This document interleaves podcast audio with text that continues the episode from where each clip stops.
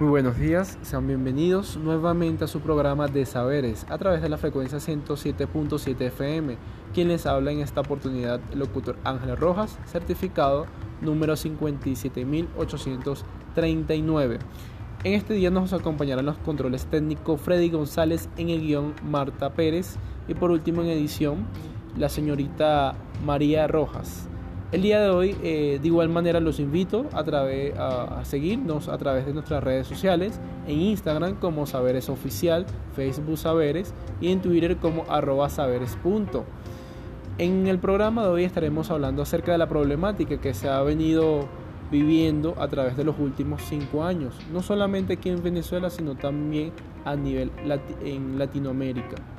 En esta ocasión estaremos hablando acerca de una universidad particular, la primera universidad de Venezuela eh, a partir de 1999.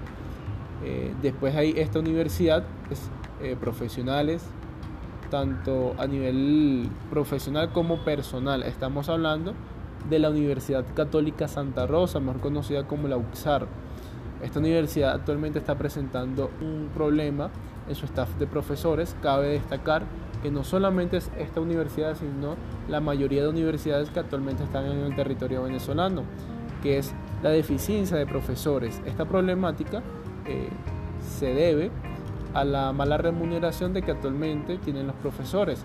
Cabe acotar que el país está pasando por una situación muy complicada, de tal manera que esto afecta directamente a los salarios de lo que son dependientes.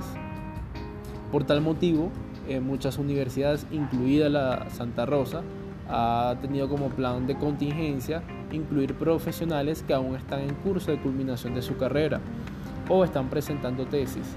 Estos profesionales llegan para cubrir esas vacantes que han dejado los profesores con mayor trayectoria eh, por temas de consiguen algo mejor, un trabajo mejor remunerado o en muchas ocasiones, que lo más común, eh, emigran para otro país.